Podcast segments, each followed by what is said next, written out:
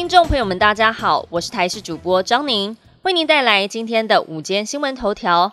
首先关心，今天是端午连假第三天，天气依旧闷热。气象局表示，今天各地高温大约是三十一到三十四度。中午前后，云林县、花莲县是橙色灯号，有连续出现三十六度高温的几率。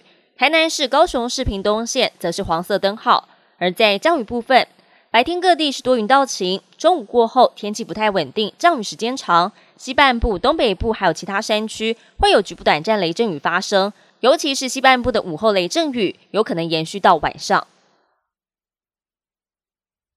连假已经过半，不少民众把握时间在今天出游或是回到工作岗位上。高工局指出，今天上午重点拥塞路段是国道五号北向宜兰到平林路段。预估今天国道交通量是一百二十二百万车公里，是平日年平均的一点四倍。其中北上交通量可能达到六十五百万车公里，是平日年平均的一点四倍。另外，下午一点到傍晚六点，国道五号苏澳、罗东、宜兰还有头城北向入口将实施高承载管制，提醒民众要多加留意。圆山饭店内陈设的百年金龙传出天花板天井掉落，导致百年金龙被压到。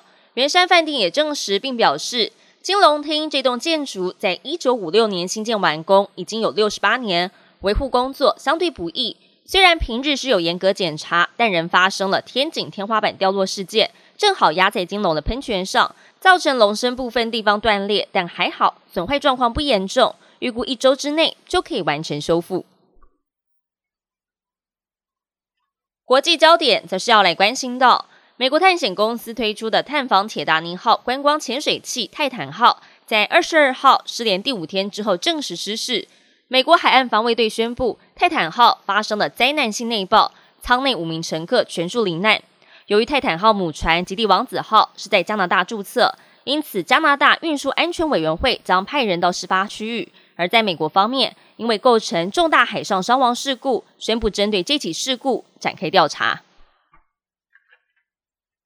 中国河南省文物考古专家最近在一处战国时期的贵族古墓当中，发现两千多年前的粽子。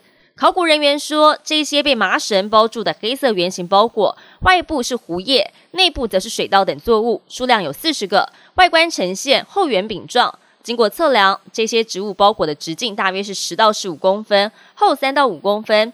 这也是中国考古界至今发现最古老的粽子。本节新闻由台视新闻制作，感谢您的收听。更多新闻内容，请持续锁定台视新闻与台视 YouTube 频道。